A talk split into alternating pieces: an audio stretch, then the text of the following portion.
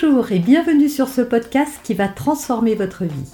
Je suis Noémie de Saint-Cernin, je suis coach certifié RNCP, auteur de plusieurs livres best-sellers, conférencière, formatrice en développement personnel et en parentalité, référente pour les médias, entrepreneuse, épouse et maman de trois enfants. Ce podcast, je partage avec vous chaque semaine des outils, des conseils et des clés concrètes pour vous aider à vous libérer de vos blocages, à améliorer vos relations, à mieux gérer vos émotions, à remettre du sens dans votre vie, à retrouver énergie et positivité et bien d'autres choses encore afin d'obtenir la vie qui vous fait rêver. Alors comment punir un ado qui vous manque de respect? C'est tout le but de cette vidéo. On démarre tout de suite avec 6 conseils pour gérer la situation. Sachez déjà que la provocation est un moyen pour votre enfant de voir jusqu'où il peut aller. Alors bien sûr, tout ça n'est pas conscient. Il se dit pas tiens, je vais dépasser les limites et puis je vais voir s'ils tiennent c'est une manière pour lui de voir bah, quelles sont les limites en fait, parce qu'elles changent les limites, elles bougent. Vous êtes bien d'accord que quand il avait 4 ans, il allait se coucher à 8 heures. Euh, s'il a 16 ans, je ne crois pas que vous l'envoyiez à 8 heures au lit. Euh, quand il avait 10 euh, ans, il avait une heure de téléphone par jour peut-être. Quand il a 16 ans, bah, c'est un peu plus compliqué de maintenir ce rythme-là.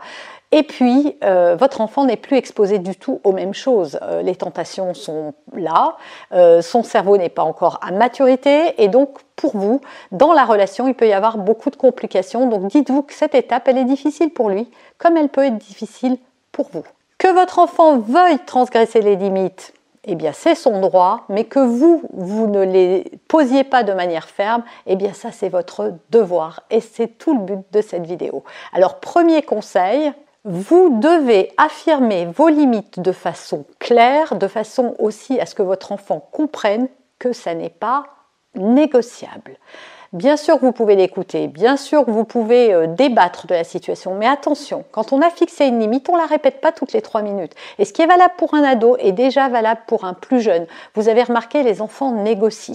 Voilà, il n'a pas attendu d'être adolescent pour négocier. Vous lui dites, euh, euh, on regarde un seul épisode, et puis à la fin de l'épisode, il dit, oui, mais encore, tu, te couches dans cinq minutes, oui, mais cinq minutes de plus, etc., etc vous donnez un bonbon, il en veut deux. Euh, bon, je ne vais pas vous donner plus d'exemples, vous avez compris le système.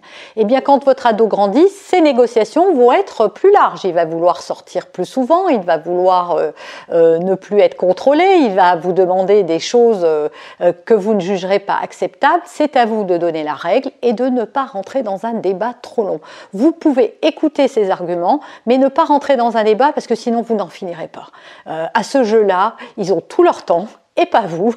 Et ils sont surtout très très déterminés. Donc quand vous avez fixé une règle, même s'il revient à la charge, dites-lui c'est comme ça, je t'ai déjà dit pourquoi. Et ne réargumentez pas parce que vous êtes en train de mettre le doigt dans un engrenage qui va se retourner vous. Conseil numéro 2, ne répondez pas avec virulence ou avec colère. Ça ne sert à rien. Soyez ferme, tout simplement. C'est comme ça. Vous pouvez répéter plusieurs fois la même chose. Hein. Moi, je sais que je fais ça avec mes filles, ça marche très bien. Si elles me demandent quelque chose, je dis c'est non, c'est non, c'est non. Je ne fais que dire ça avec calme et fermeté. Et au bout d'un moment, c'est elles qui abandonnent. Troisième conseil, soyez soudés dans votre couple. Trop souvent, il arrive que papa dit blanc, maman dit noir et l'enfant va rentrer, s'engouffrer dans la faille. Et croyez-moi, à ce jeu-là, ils sont très, très, très doué. Donc surtout essayez euh, d'avoir un minimum de congruence dans votre couple. Je sais que parfois c'est pas simple, mais c'est important d'en parler en dehors des enfants et de voir quelles sont vos valeurs importantes, quelles sont les valeurs importantes pour l'autre et de trouver un consensus ensemble avant de fixer des limites à vos enfants qui peuvent être contestées par l'un ou l'autre. Alors je sais aussi que quand on est séparé, bah là ça devient encore plus difficile et ça va être euh, mais à l'intérieur de votre foyer, il y a vos règles et donc dans ces cas-là que vous pouvez dire à votre enfant, ici, ça se passe comme ça. Et d'ailleurs, votre enfant, vous avez remarqué, il vous dit que chez un tel, euh, c'est comme ça, chez l'autre, c'est comme si. Moi, mes filles, elles viennent tout le temps me dire, c'est merveilleux. On est à Disneyland d'ailleurs. Hein. les enfants peuvent avoir leur téléphone dans leur chambre toute la nuit. Euh, ils ont le droit de faire tout ce qu'ils veulent, euh, veulent. Pardon. Ils ont des bonbons à gogo. Bah, je leur dis oui, bah, écoutez, c'est les choix des parents. Ce ne sont pas les miens. Ce ne sont pas mes valeurs. Chez nous, c'est comme ça. Et ce que je dis aussi qui calme le jeu, c'est un jour vous serez grande et vous aurez des enfants et vous aurez un appartement. Et si vous voulez le remplir de bonbons, de soda ou de je ne sais quoi, eh bien à ce moment-là, vous pourrez. Mais aujourd'hui, mon rôle de parent à moi est de vous protéger et de veiller à votre sécurité et à votre bien-être. Et j'estime que le Coca-Cola, les écrans, les bonbons ne sont pas des choses saines pour vous. Conseil numéro 4, n'ayez pas peur des conflits.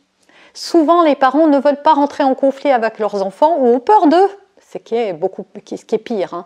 À partir du moment où vous allez euh, transférer votre pouvoir, c'est-à-dire à partir du moment où l'enfant va sentir qu'il a du pouvoir, je peux vous dire que euh, il va se sentir fortement en insécurité. Cette insécurité va créer de la violence, de l'agressivité et le dépassement de limites. Un enfant qui n'a pas de limites est un enfant qui qui va pas bien et qui va faire des bêtises. Donc si vous avez peur des conduites à risque de vos enfants, sachez que plus le cadre est sécurisant, ferme et pas rigide, ferme et pas autoritaire, alors à ce moment-là, vous verrez que votre enfant aura des garde-fous. Bien sûr, vous ne pouvez pas éviter son exposition à des dangers vous ne pourrez pas, vous n'allez pas le fliquer jusqu'à euh, ses 18 ans. De toute façon, vous n'y arriverez pas. Voilà, vous ne saurez jamais ce qui se passe et à quelle tentation il est soumis.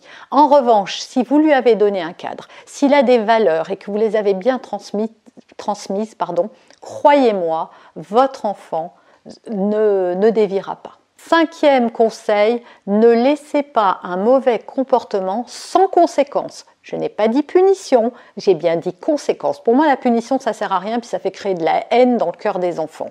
Voilà, t'es puni, c'est comme ça. En fait, c'est, voilà, moi je suis l'adulte, donc je peux t'asservir, je peux t'enlever ton portable, je peux t'empêcher de sortir, je peux tout ça. Et en fait, ça rend l'adolescent agressif. Même si c'est qu'il a tort, il oublie en fait ce qu'il a fait, il ne pense qu'à la conséquence qui est injuste. Et pourquoi elle est injuste? Parce que vous pourriez vous dire, bah non, c'est juste, il a fait une bêtise, je le punis. En fait, ce n'est pas juste pour une raison très simple, c'est qu'il n'y a pas un rapport d'égalité. Votre enfant n'est pas à égalité. Si c'est vous qui détenez le porte-monnaie, euh, qui payez sa carte SIM euh, et qui pouvez lui prendre son téléphone, alors on n'est pas à égalité parce que lui ne peut pas faire ça avec vous. Alors vous allez me dire, oui, mais lui c'est un enfant et moi je suis un adulte. Moi je suis pas pour ce genre de raisonnement. Je suis pour l'équité. Je suis pour euh, euh, une relation dans laquelle on n'est peut-être pas d'égal à égal, parce qu'effectivement on pourrait pas dire ça, mais où on le traite avec respect. Et, comme on traiterait son partenaire, avec son partenaire, on dirait pas, bah voilà, tu as passé ta soirée à regarder le foot, et bah demain tu regarderas pas la télé. Vous n'allez pas faire ça avec votre partenaire. Vous allez trouver un autre moyen de lui expliquer votre frustration et de dire écoute, en ce moment, euh, on passe pas une soirée ensemble euh, parce que tu es tout le temps devant la télé. J'aimerais qu'on fasse, je sais pas, un dîner, euh, qu'on l'allume pas pendant trois jours, peu importe, ou qu'on regarde un film vous allez trouver autre chose. Eh bien, c'est ça qu'il faut faire avec votre adolescent. Donc oui, il faut des conséquences. Évidemment, s'il a transgressé une règle, je ne sais pas, vous lui avez dit de rentrer à, minuit et puis il rentre à minuit et demi, bon, à un moment, euh, est-ce que c'est si grave minuit et demi? On peut peut-être lui expliquer que c'est important de respecter la règle, qu'il a une seconde chance, et c'est vrai que si deux fois de suite il le fait, bah là, il va savoir qu'il est allé un peu trop loin. Dans ces cas-là, vous pouvez lui dire, bah, écoute, minuit, c'est peut-être un peu trop tard, comme tu n'arrives pas à respecter, bah, c'est 11 heures.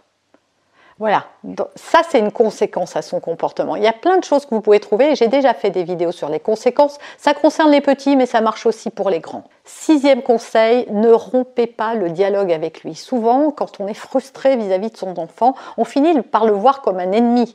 On finit par lui en vouloir de nous faire vivre ça. Et c'est bien normal parce que en tant que parent, on sait on sait tout ce qu'on a donné à son petit. On sait tout ce qu'on a fait, toutes les nuits qu'on a veillé, toutes les fois où on s'est inquiété, tout ce qu'on a fait pour lui. Sauf que ben, c'est notre devoir de parent aussi. Hein. On ne peut pas lui reprocher de lui avoir donné et puis d'un autre côté, vouloir tout lui reprendre.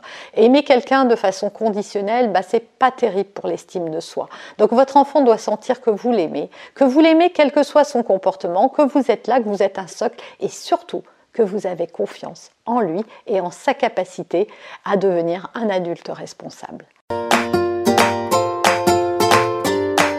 Vous avez aimé cet épisode Abonnez-vous pour être informé de toutes mes futures publications. Laissez un avis 5 étoiles sur la plateforme que vous utilisez et un commentaire afin de m'aider à diffuser mes graines de conscience et de bienveillance à d'autres personnes. Vous pouvez aussi, si vous en avez envie, partagez ce podcast à vos amis. Merci, merci d'avance pour votre soutien. Pour aller plus loin, vous pouvez me retrouver sur ma chaîne YouTube, mon site internet et mes réseaux sociaux. Ils portent mon nom, Noémie de Saint-Cernin. Et si vous souhaitez aller plus loin et vous faire accompagner, venez rejoindre mes programmes de coaching et mes accompagnements. Tout est indiqué sur mon site internet www.noémie-de-saint-cernin.com dans la rubrique Mes coachings et formations. Vous pourrez également télécharger gratuitement les coffrets cadeaux que j'ai spécialement concoctés pour vous. À très bientôt